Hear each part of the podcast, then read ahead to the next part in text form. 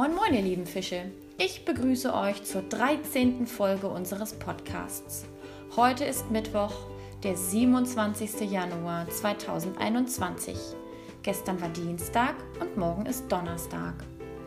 Gestern habe ich all eure Zeugnisse fertig gemacht und ich freue mich jetzt schon darauf, wenn ihr am Donnerstag alle zwischen 9 Uhr und 12 Uhr vorbeikommt, um sie in der Mensa bei mir abzuholen. Zunächst das Gedicht der Woche.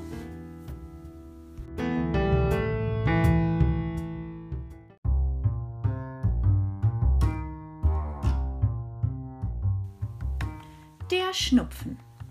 Ein Schnupfen hockt auf der Terrasse, auf dass er sich ein Opfer fasse, und stürzt alsbald mit großem Grimm auf einen Menschen namens Schrimm.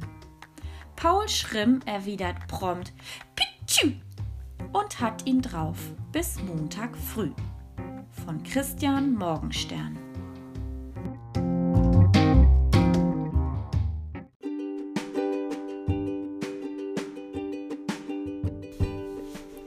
Nachdem du heute das Gedicht der Woche gelesen und die Knickliste geschrieben hast, sollst du im grünen Lola-Heft Seite 28 bearbeiten. Hier sollst du erst einmal lesen, was die Kinder sagen.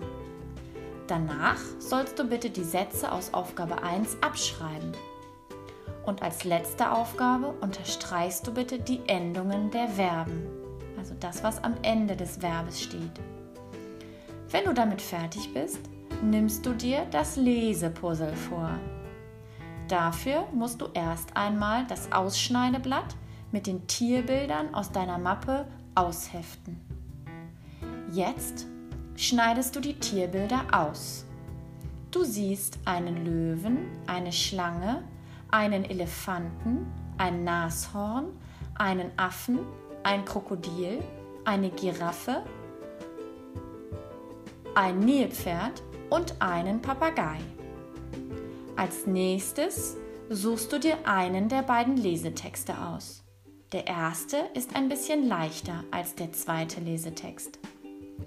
Du liest dir den Text durch und schreibst auf dem Klebeblatt unter die Klebeflächen für die Bilder die Tiernamen an die richtige Stelle. Danach legst du erst einmal die Bilder dazu. Nun liest du den Text noch einmal und kontrollierst, ob du alle Bilder und Tiernamen an der richtigen Stelle hast. Und erst wenn du dir wirklich ganz sicher bist, dass du alles richtig hast, erst dann klebst du die Bilder auf. Jetzt fehlt nur noch Anton bei Amanda, Amelie, Gabriel, Ivy, Melik, Mymene, Said und Mia. Denn Umay, Pete, Nora, Matje, Louis, Lana, Juri, Jonas, Jonah, Joel, Rislen, Ehemann, Annalena und Edda sind damit bereits fertig. Lösungen für die Denksportaufgabe kamen heute von Louis und Jonas und Martje.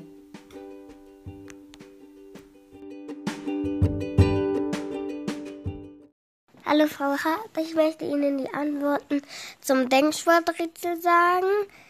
Und zwar lautet die Nudelauflauf. Tschüss! Hallo Frau Hart, hier ist Jonas. Ich möchte die Lösung von der Sporträtsel sagen. Nudelauflauf. Tschüss! Hallo Frau Hart, hier ist Martje. Ähm, einmal wollte ich sagen, dass ich gerne, ähm, dass ich gerne noch mal einen Witz hören würde. Und dann hoffe ich auch noch, dass wir uns bald wieder sehen können. Und ich wollte auch noch ähm, die Denksportaufgabe lösen. Und zwar ist das Richtige, also das Lösungswort ist Nudelauflauf. Tschüss, Frau Hart.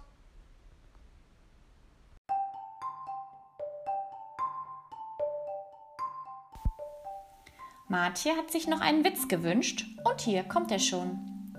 Ein Elefant und eine Maus laufen durch die Wüste. Plötzlich tritt der Elefant aus Versehen der Maus auf den Schwanz. Der Elefant entschuldigt sich sofort. Oh, entschuldige, das wollte ich nicht. Darauf antwortet die Maus, das macht doch nichts, das hätte mir auch passieren können.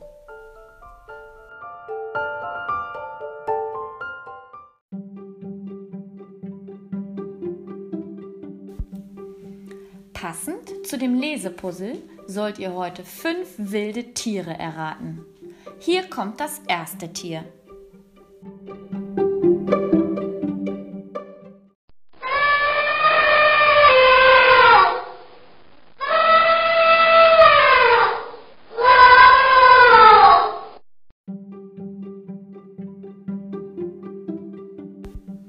Und hier kommt Tier Nummer zwei.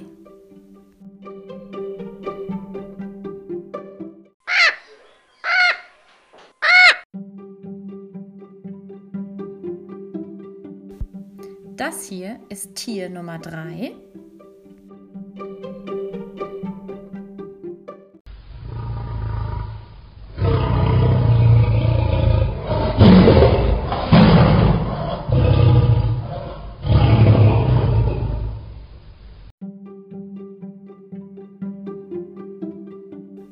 Jetzt kommt Tier Nummer 4.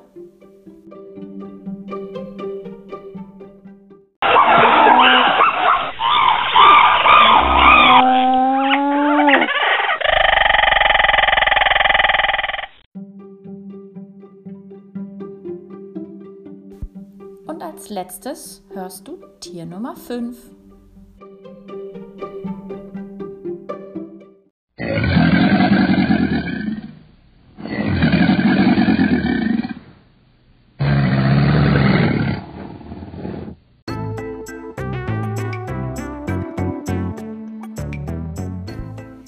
Für das Quiz vom Räuber Hotzenplotz zu Kapitel 12 habe ich heute eine Nachricht von Louis und von Line, von Martje und von Jonas bekommen. Guten Morgen, Frau Hart.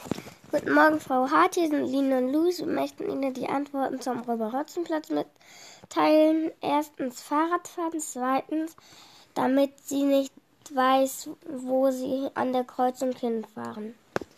Drittens, weil er einen Helm auf hatte. Tschüss. Hallo Frau Hart, hier ist Martje. Ich möchte die, die Antworten vom Räuber Hotzenplotz Rätsel sagen. Erstens Fahrradfahren. Zweitens, damit sie nicht sieht, wo sie hinfahren. Drittens, weil er einen Helm auf dem Kopf hat. Tschüss, Frau Hart. Ich wünsche dir noch einen schönen Tag. Hallo Frau Hart, hier ist Jonas. Ich möchte das Rätsel für Räuber Hotzenplotz sagen. Das erste, dass er Fahrrad fährt, weil das zweite, weil da eine Baustelle ist. Das dritte, weil er einen Helm auf hatte. Tschüss. Jetzt kommt das 13. Kapitel von Räuber Hotzenplotz.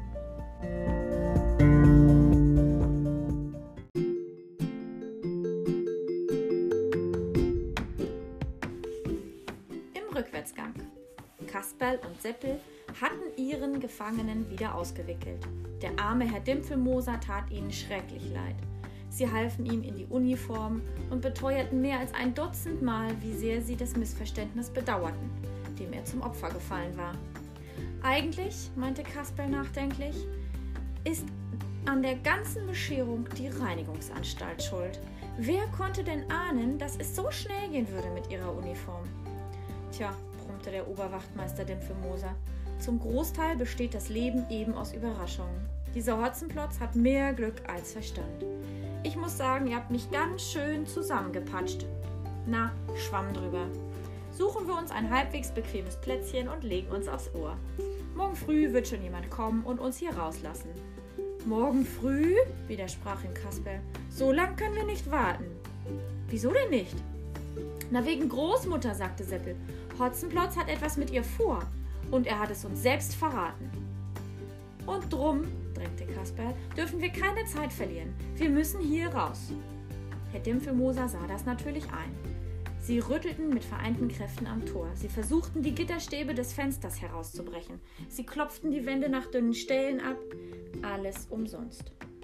Und wenn wir uns unter der Schwelle durchgraben, meinte Seppel, ich habe da nämlich etwas entdeckt. Er brachte aus einer Ecke des Spritzenhauses zwei Schaufeln und eine Spitzhacke. Damit müssten wir es eigentlich schaffen. Er zeigte sich, es zeigte sich, dass die Arbeit nicht einfach war. Hotzenplotz schien gewusst zu haben, weshalb er von diesem Weg in die Freiheit keinen Gebrauch gemacht hatte.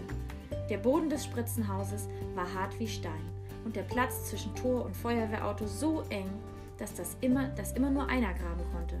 Aber selbst der hatte Schwierigkeiten, weil er bei jeder Bewegung irgendwo anstieß. Wie wäre es, meinte Herr Dimpfelmoser nach einer Weile, wenn wir das Auto ein Stück zurücksetzen? Wir haben da hinten mindestens einen Meter Platz. Wenn das geht, sagte Kasperl, ich fürchte, das Ding ist zu schwer für uns. Zu schwer? Der Oberwachtmeister lachte. Vergiss nicht, dass jedes Auto einen Motor hat und einen Rückwärtsgang. Und der Zündschlüssel? fragte Seppel. Wozu einen Zündschlüssel? meinte Herr Dimpfelmoser. Wir machen es mit der Handkurbel. Die liegt griffbereit unterm Fahrersitz, wo sie immer liegt. Bereit sein ist alles, versteht ihr? Speziell bei der Feuerwehr. Er schnallte den Säbel ab, kletterte auf den Wagen und setzte sich hinters Lenkrad. Dann reichte er ihnen die Kurbel hinunter. So, es kann losgehen. Kasperl und Seppel gaben sich große Mühe, das Feuerwehrauto anzukurbeln. Sie kurbelten einmal, sie kurbelten zweimal. Beim vierten Mal stießen sie mit den Köpfen zusammen. Beim sechsten Mal schnappte die Kurbel zurück und traf Seppel am linken Daumen. Nicht aufgeben, feuerte Herr Dimpelmoser sie an. Ich glaube fast, ihr habt Zwetschgenmus in den Armen. Zwetschgenmus? Kasperl und Seppel bissen die Zähne zusammen und kurbelten weiter. Beim zwölften Mal klappte es dann. Mit lautem Gedröhn sprang der Wagen an. Herr Dimpfelmoser legte den Rückwärtsgang ein und gab Gas. Das Feuerwehrauto rührte sich nicht von der Stelle. Die Handbremse, riefen Kasperl und Seppel. Was? Herr Dämpfelmoser rief zurück. Ich kann nichts verstehen bei diesem Krach. Die Handbremse! Endlich hatte Herr Dämpfelmoser begriffen. Er löste die Handbremse und im nächsten Augenblick machte das Feuerwehrauto einen gewaltigen Satz. Einen Satz nach hinten. Rums, Bums, Padauz. Das Spritzenhaus bebte und zitterte. Mit einem Mal hatten Kasperl und Seppel die Augen voll Staub und den Mund voll Sand. Blitzschnell warfen sie sich zu Boden. Kasperl fiel mit der Nase in eine Ölpfütze. Seppel verlor den Hut und stieß mit dem Kopf gegen einen Mauerstein. Plötzlich war es im Spritzenhaus wieder still. Herr Dämpfelmoser hatte den Motor abgewürgt. Ei, verflixt, rief er ganz verdattert aus. Ich bin, wie mir scheint, aus Versehen ein Stück zu weit gefahren. Na sowas. Kasperl und Seppel erhoben sich. Das Feuerwehrauto hatte die Rückwand des Spritzenhauses durchbrochen. Es stand mit den Hinterrädern im Freien, freilich vom Mond, friedlich vom Mond beschienen. Durch das Loch in der Mauer konnten sie ungehindert hinausspazieren. Toll, sagte Kasperl und drückte Herrn Dämpfelmoser die Hand. Das war Maßarbeit.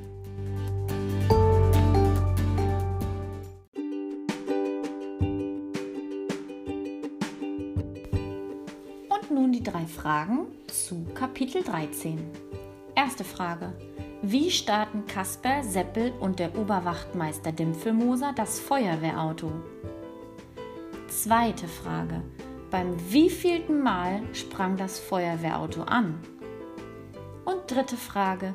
Wie entkommen die drei aus dem Spritzenhaus? Ich freue mich über eure Nachrichten und wünsche euch einen schönen Tag. Wir hören uns morgen wieder.